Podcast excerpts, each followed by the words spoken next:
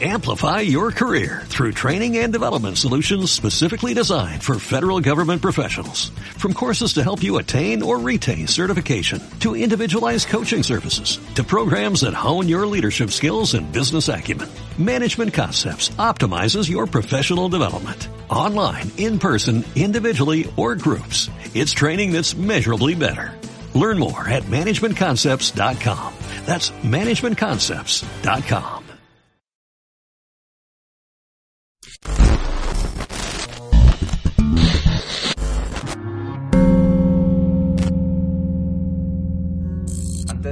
quiero darle las gracias a mi hermanito Luisito de LD Photography por hacer el intro de este video. Si usted está buscando un fotógrafo profesional, este es el tipo. Hace videos profesionales, videos musicales, eh, fotografía profesional, eh, ya sea para bodas, quinceañeros, funerales, todo lo que tú quieras tener recuerdo. Así que ese es el tipo. Saludos mi gente y bienvenido a este primer episodio de Musiqueando con Yero. Hoy tuvimos la oportunidad de conversar con Brenda Hopkins. En la entrevista pudimos hablar sobre su infancia, un poco sobre su hermano y lo más que me tripió es cómo ella ve la música en general. Así que quédate pegado. Yo te conocí antes de, de tu ser maestra mía. Brenda fue mi profesora, este, porque tiene un hermano famoso. Ajá, Y yo soy súper fan de, de Harold. de Puya y todo lo que le ha hecho. Exacto.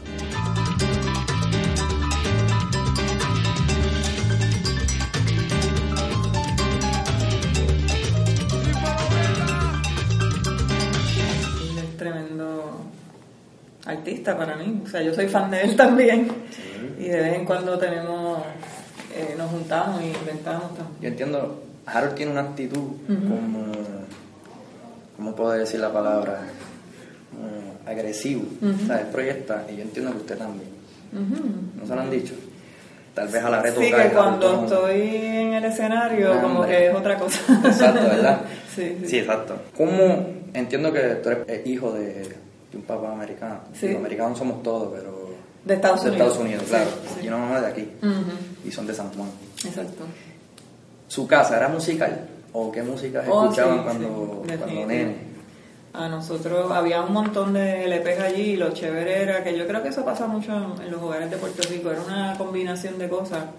Por un lado había música jíbara, esto, mami escuchaba también pues las cantantes de esa época, Lucecita, Sophie, esto papi tenía su country music por un lado, el- los Beatles, esto había mu- mucha música de películas, que yo creo que esa fue la más que me impactaba, mucha música instrumental, esto también él tenía Al Jarreau, o sea, había música así me- medio hippie, había de todo. Entonces yo me acuerdo que mi hermano y yo hacíamos una fiesta y te poníamos en, los- en el tocadisco los LP y nos poníamos a, a- sacábamos las ollas y empezábamos a, a llamear con Con lo que eh, hubiera. con lo que hubiera. Esto, pero siempre, siempre había música. Hay una anécdota por ahí que fue verdad que usted le compró el primer bajo a Harold. Sí. ¿Usted es mayor que él? Esto sí, yo le llevo tres años y medio. Ok.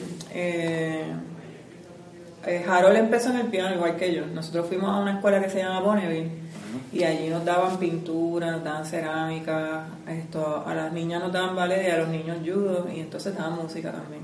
Y los dos empezamos en el piano. Pero me recuerdo el día que él me dijo, mira, yo quiero tocar bajo, como que eso es lo que... Y esa Navidad yo llegué con un Fender blanco y un amplificador, esto, y ese fue el principio de él. Eh, eh, fui a su primer concierto, que era como un tributo a los Beatles, Wow. Con estaba Gilberto Alomar en la guitarra, que Ah, ellos son desde entonces son amigos de toda la vida. Esto, y nada, estuve ahí, pude ver el- desde el comienzo a todo lo que ha pasado ahora, ¿verdad? Con él. Empezó a los cuatro años a tocar piano. Ujú. Su papá fue el que lo inculcó a tocar clases de piano, era que Pues ya como- tenía como que esa hambre. Como te digo, fue la escuela. O sea, yo creo que si la Ah, escuela la no escuela. hubiera pasado eso, eh, sabe Dios lo que hubiera pasado conmigo, ¿verdad? Porque yo descubrí el piano porque nos daban clases de piano en la escuela, era parte del, del, del currículo. Esto, en mi casa y en mi familia no hay músicos, yo soy la primera músico en la, en la familia. Esto, lo que hizo que yo tuviera que como que ir descubriendo lo que significaba ser músico en el camino, ¿verdad? Y claro, mi hermano pues sigue después Detrás, de mí. exacto, Ujú. siguiendo los pasos. La vi que tiene este bachillerato en el conservatorio, Ujú. en piano, ¿verdad? en clásico. En piano clásico. Este, vi también que tienes maestría en improvisación en. Boston, en New England. New England Conservatory, sí. Y maestría y doctorado, ¿verdad? O grados Estudié, doctorales. estudié el doctorado En España. Esto en España, en musicología, esto, pero no, no, no llegué a presentar la tesis. Ok. Eh, sí, eh, hice lo que se llama la tesina, llegué hasta la tesina. Ajá, exacto. Pero me pasó algo bien, bien curioso y es que eh, para mí pensar en la música como un musicólogo era bien extraño, ¿verdad? Porque nosotros los artistas vemos la música de otra, de otra forma. Y sí, me fue súper bien, aprendí muchísimo, pero al final se convirtió España en, en Acá, como quien dice. Más bien lo que yo aprendí en la calle tocando con los gitanos. o sea que a veces tú vas con un plan y la vida te, Claro, te lleva otro por otro plan. ¿Qué es musicólogo? Musicólogo es el que estudia, ¿verdad? Tiene que ver mucho con la historia de la música, con, con- tú lo puedes ver desde el punto de vista antropológico, eh, como el que rescata una partitura esto, y la y la, la descifra, ¿verdad? Eso es como los que sacan los dinosaurios. Exacto, es como un arqueólogo de la música. Esto también ahora se está mezclando con la sociología, como el efecto de la música en la sociedad y viceversa. Eh, pero ese, ese punto de vista. Ok. Eh, ya que usted estudió todos esos grados. ¿qué piensa de, de la academia actualmente? Yo sé que tiene un blog, pero Sí. eso hablamos ya mismo. O sea que yo creo que tú tienes una idea, pero vamos a, ¿verdad? Mira, yo creo que lo primero que yo observo de entrada es que todavía se está enseñando la música como se enseñaba cuando yo fui estudiante. Y no voy a decir hace cuánto tiempo fue, pero eh, eh, eh, ya debe de, de entrada, eso a mí no me hace sentido, porque el mundo ha cambiado, la tecnología ha cambiado, los jóvenes vienen con otra mentalidad y con otras necesidades y con otras búsquedas. Entonces la, la educación se ha quedado estancada. Eh, yo no sé si, si a ti te pasa que tú te pones a mirar los artistas que están haciendo proyectos innovadores, originales, creativos. La mayoría de ellos no están viniendo de la academia. O sea, las personas más originales que tú ves. Y entonces yo digo, pues, ¿qué está pasando en la academia? Que le estamos, eh, en cierta forma, robando la originalidad y la creatividad de los estudiantes, ¿verdad? Porque entonces tenemos como este template de que todos deben hacer esto y entonces lo, lo sobrecargamos de reglas, de fórmulas y, y se va perdiendo pues la parte que para mí es más importante, exacto. Yo tengo una anécdota, una anécdota. Yo, yo estaba antes de. Yo tocaba guitarra también. Y, y nuestro top era Puya, ¿verdad? ajá. ¿Y por qué traigo esto? Porque nosotros hacíamos música del corazón. Y hablo mucho eso con los panas míos. Que yo estaba, ya que uno aprende música, pues uno dice, diablo, esta canción está en re menor y de repente cambia así menor. Exacto. ¿Cómo? Ajá. ¿Me entiendes? Era oído, era porque me gusta. ¿Qué pasa? Cuando entro a la academia, me ponen muchas reglas. Eso no se que puede si la hacer. escala es mayor, que el segundo es menor, bla, bla, bla, bla. Y eso a mí me bloqueó. Ujú. Y, y es el momento en que como que no puedo romper eso. No sé si le ha pasado a usted. Es que le ha pasado a un montón de gente que yo los veo esto que al final nunca pueden terminar una canción porque nunca es suficientemente buena. Empiezan a componer imponiendo las reglas cuando la parte creativa debe ser libre y después tú traduces eso y lo editas si quieres, pero tú no puedes empezar editando las cosas. A mí me, me pasan mis canciones y yo no lo hago a propósito, es la melodía la que me lleva, que, que yo puedo ir de un 5 a un 3 a un 11 y medio o lo que sea, o, o lo mismo, cambio de tonalidad o tiro un acorde que se supone que no vaya ahí. ¿Y por qué, por qué que se supone? ¿Por qué, Eso por es lo que yo no entiendo. Esa, esa pregunta yo no te la puedo contestar porque si estamos hablando de arte eh, y estamos admirando a un montón de artistas que ya murieron, pero que en su tiempo eh, se atrevieron a romper las reglas. Claro. Entonces, ¿por qué nosotros no vamos a poder hacer eso? Y de ahí viene, yo recuerdo, el musimático es, ¿verdad? Sí. De ahí viene, en el blog de la maestra, eh, que están como que, si no me equivoco, es que he leído tanto, que, Sí, sí. que están como criticando, si no me equivoco, si, me- si estoy mal me corrijo, a lo que el, otro hace. Exacto. Por ejemplo, ¿verdad? Como que juzgando ahí. Y yo creo que a veces uno sufre de eso también, porque yo, yo he tal, tal vez juzgado a alguien que porque todo el mundo tiene la, la fórmula, Exacto, exacto. Ya, hubiera hecho eso, pero yo estoy haciendo algo. Exacto. No sé si... Exacto. Es, es que tú ves la sociedad y estamos ahora mismo en todos los renglones, no en la música nada más, en la religión. Yo soy el que tengo la verdad y tú estás mal. En la política, yo soy el que estoy bien y tú estás mal. En la Sí, música pasa lo mismo. Estamos sí, sí. en esas, como que, como que nos creemos dueños de la verdad y estamos juzgando a los demás todo el tiempo.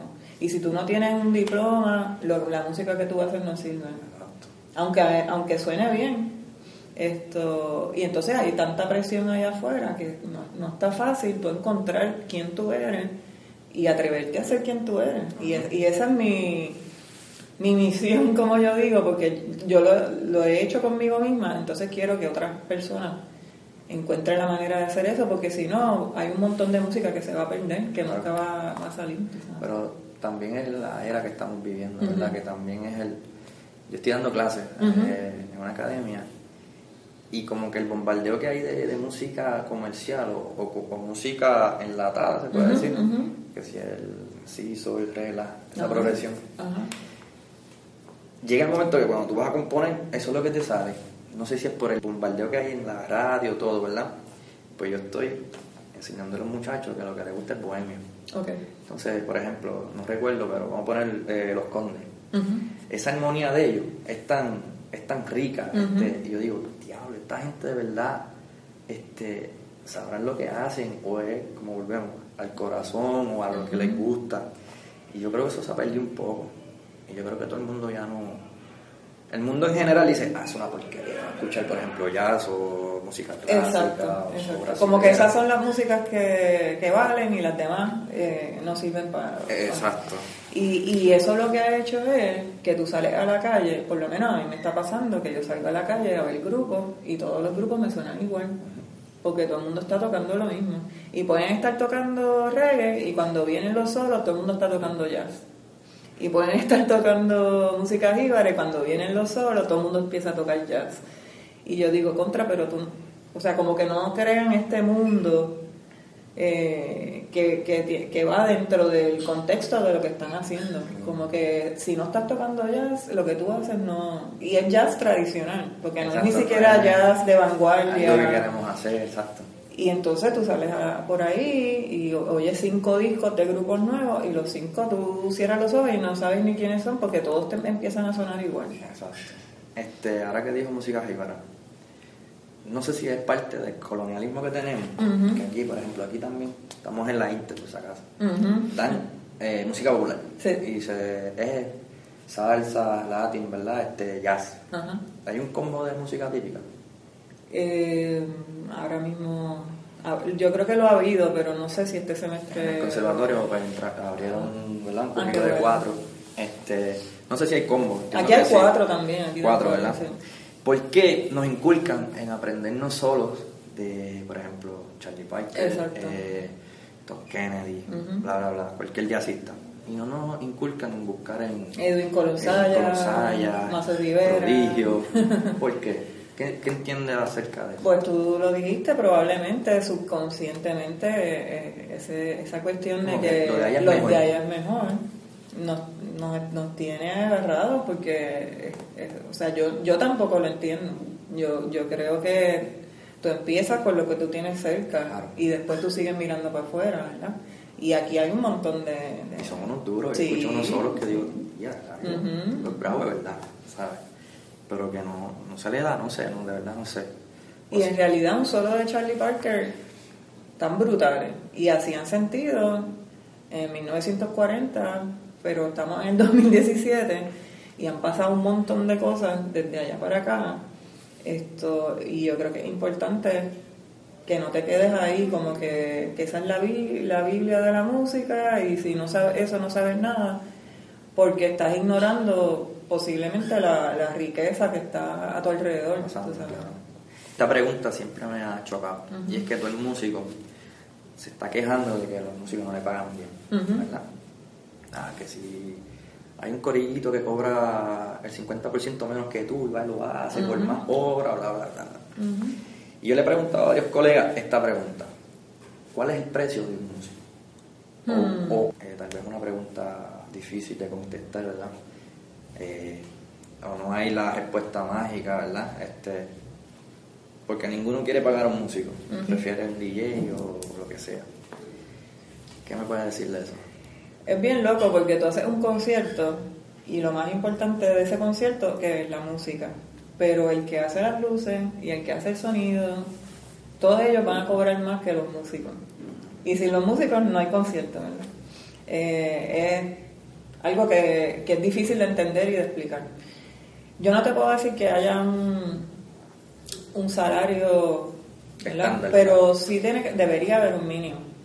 Cuando yo veo que en un sitio le pagan 200 pesos a un grupo de cuatro personas, cinco personas a veces, yo digo, esto no, no, no debería ser. tú sabes. Y la persona que acepta eso, pues no creo que está respetando su... Porque es verdad, tú tienes ganas de tocar y tú tienes pasión y puede que el sitio esté súper chévere, pero tiene que haber un mínimo en que todos nos pongamos de acuerdo. Esto ya, las diferencias, pues eso va a depender, mira, está el músico, también está el músico que vive del guiso y ese es su trabajo y, y lo que quiere precisamente es estar tocando todos los días, si puede tener tres guisos el mismo día, como nosotros decimos. Y a veces entonces, y también tenemos el músico que está pensando más como artista, como que este es mi proyecto, esto es mi, esto es lo que yo quiero compartir con la gente, que necesariamente no ve la música como un trabajo, son dos cosas eh, diferentes. Y en ese caso, pues son personas que muchas veces prefieren eh, recibir los ingresos de otro lado, porque si tú dependes de tocar, tú tienes que tocar todo, Todo. lo que te gusta, lo que no te gusta, porque tú tienes, ¿verdad?, que, que mantenerte. Pero si tú haces un balance y recibes ingresos de otro lado, pues entonces ya tú puedes ser más selectivo en los proyectos que te metes, en qué cosas vas a tocar, en cuánto estás dispuesto a cobrar. Esto, en el sentido de que, mira, quizás toco menos veces, pero las veces que toco que sean Claro. ¿verdad? Que, que- Ah. Exacto. Pero pues no te puedo decir un número, No, pero claro, sí te puedo decir que debe haber un mínimo. Un mínimo. Yo creo que deberíamos respetar eso. Y también por el área que se toque, ¿verdad? El área metro es más, no más barato, sino no es lo mismo cobrar en el área metro que Que tú la gasolina y el peaje y, todo lo- y la La comida, comida. todos los gastos que Que tú tienes. vienes cobrando tal vez 20 pesos de, de- Y ha tocado como Gilberto Santa Rosa, Ricardo Montaner, eh, Lucecita, eh, un montón. Y de artistas internacionales también vi que sí, Bob, Bob Moses, eh, ya se me escapan los nombres. Eh, quería preguntarte, ¿cuál es la diferencia para usted tocar con esos artistas de tope a tocar con músicos, por ejemplo, a mi nivel? O sea, músicos normal por ahí.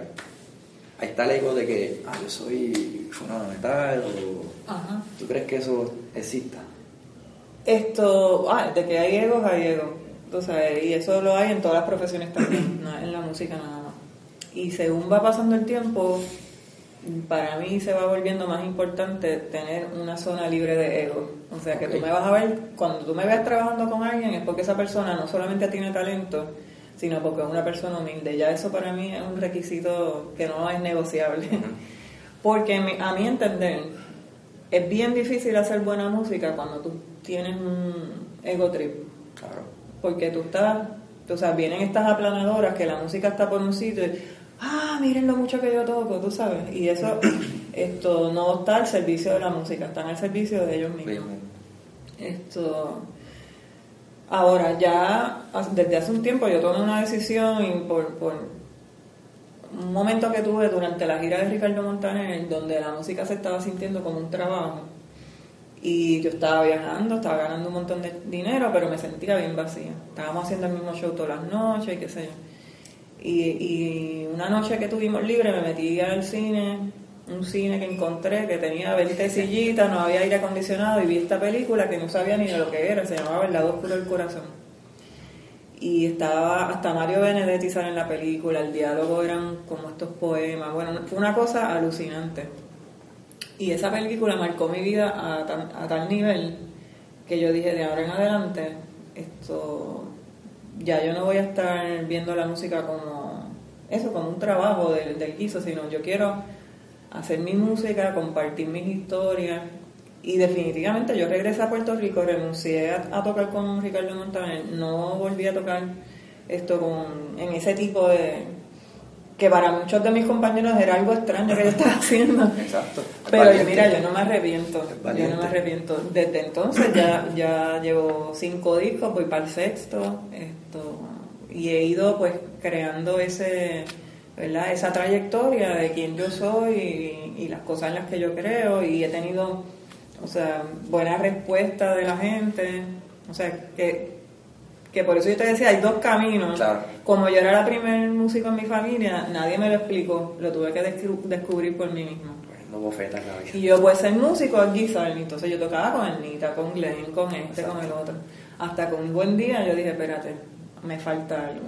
Ya, eso es valiente. Y tomé esa decisión y ahí. Pero lo que hiciste es valiente y por eso la admiro mucho y se lo digo de frente, porque en el blog habla como que usted está parte de, la mayoría de lo que los músicos piensan.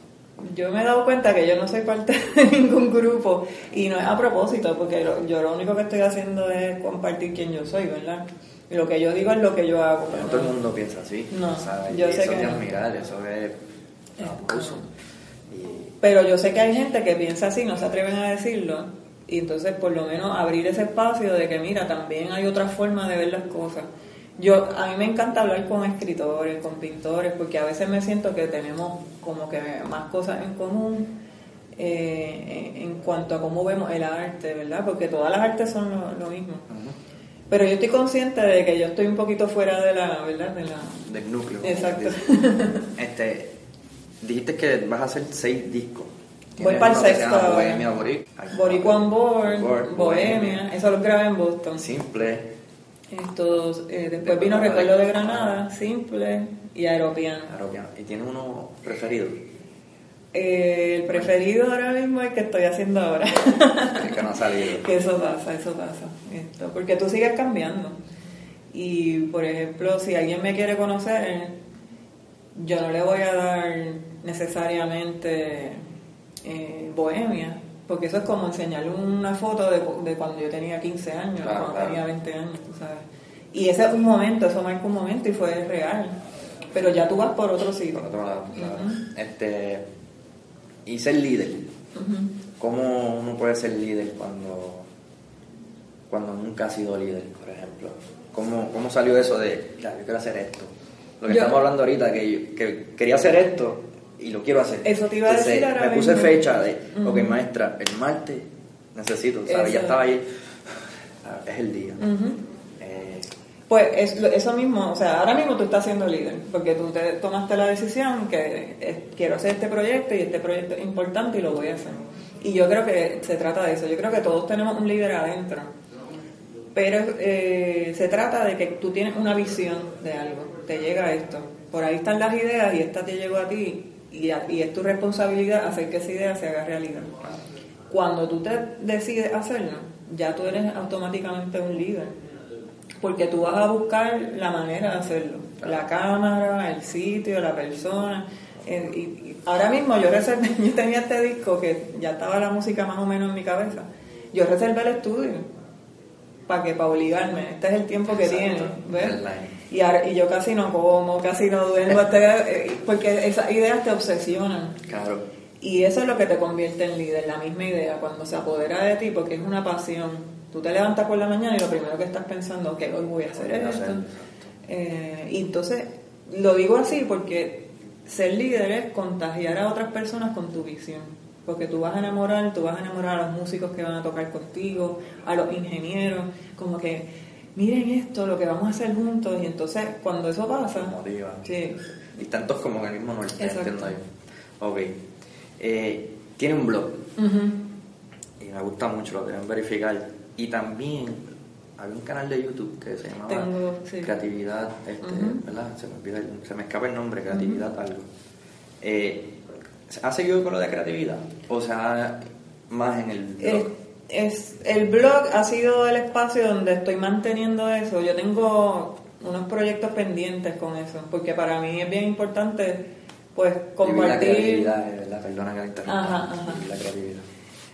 Para mí es bien importante compartir lo que la vida me ha ido enseñando, por si eso le sirve a otra persona, ¿verdad? Esto, y tengo unas cosas pendientes, pero pasa que llegó el disco, pues ahora mismo tengo que ponerle toda mi energía a eso. Eh, y la forma en que me estoy manteniendo eh, comunicando esas ideas, pues ha sido el blog. Eh, en lo que pasa esta etapa ¿verdad? de, de- de creatividad y, y entonces volveré a tomar eso porque tengo unas ideas de cosas que quiero hacer con eso. Creo que es bien importante, precisamente porque hay que hacer un balance con lo que está pasando en la academia, Claro. porque mucha gente eh, llegan eh, con una originalidad y una creatividad y cuando terminan ya no saben ni quiénes son. Y algunas de esas personas nunca se recuperan. Y yo entiendo que eso es una pérdida para la sociedad. o sea, Así que hay que hacer algo para que tú puedas atravesar ese camino y, y proteger lo más importante que tú tienes, que es tu identidad. Claro, que es bien difícil de, mantener, ¿verdad? Con todo esto. Este, había un, no sé si es el mismo, y me gustó porque decía que ustedes quisieron improvisar en tres acordes. Y si no, Ah. si no recuerdo, ¿verdad? Como que decía como que la gente... No, no, No fue la gente, fue una persona en particular que no voy a decir quién No, fue. no, no te preocupes. que fue allá donde usted y le dijo algo, fue, o... o- Sí, yo voy a saludar porque alguien que yo conocía me dice esto, ah, me imagino que te tomaste una dramamina porque te ibas a marear de tocar los tres, mismos tres acordes. ¿Qué, qué, qué malo tiene eso? Exacto. Entonces, si tú vas a tocar 20 canciones, no puede haber una con tres acordes o qué sé yo. Mira, las can- hay, hay una lista que sale en el blog de canciones que son de las más clásicas del mundo y, y de algunas tienen dos acordes, algunas tienen tres De acordes. hecho, hay una que es bien clásica de los Beatles que la enseñan en, Ujú. en el de estos minimalismo. Este, no recuerdo el nombre, pero es, un groove nada más, el exacto. tema. Y, y está bien. Y tú vas a decir que eso no tiene valor, o sea. Claro, es que, bueno, ujú. algunas redes sociales que, que quieras compartir con los muchachos para que te busquen, para que te encuentren. Esto, Brenda Hopkins Music, eh, Facebook, Twitter, la página de internet, que hay que estar el blog. Brenda para Hopkins talleres, Music. ¿verdad? Que da talleres, Sí, sí. todo eso. Y para terminar, ¿alguna recomendación que le puedes dar a, a pianistas, músicos, Ujú. este, a cualquier tipo de arte que quiera uno echar para adelante? Pues lo que estábamos hablando, o sea, está bien aprender y está bien escuchar, ¿verdad? Muchas opiniones diferentes, pero lo más importante de todo es que no permitas que, que pierdas tu esencia, que pierdas tu identidad, que tienes que creer en eso, porque tú eres la única persona que puede hacer tu música, y si tú no la haces, pues se perdió. Esto, que cuides eso siempre. Y eso no quiere decir que, no va- que vas a dejar de aprender, pero eso siempre tiene que ser lo, eso no puede ser negociable, eso tiene que estar ahí. Sí, eso es. Ujú. Pues muchas gracias, Brenda, por decir que sí siempre. Claro, claro, Pues éxito. nítido, mano.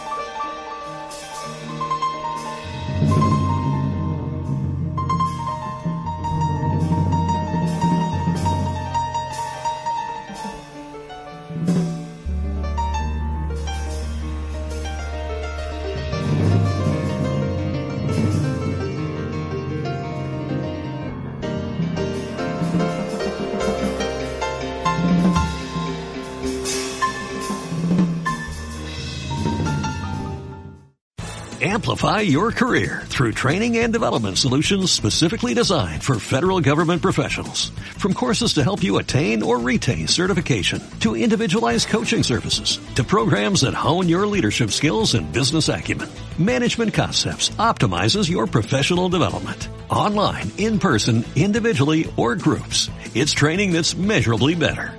Learn more at managementconcepts.com. That's managementconcepts.com.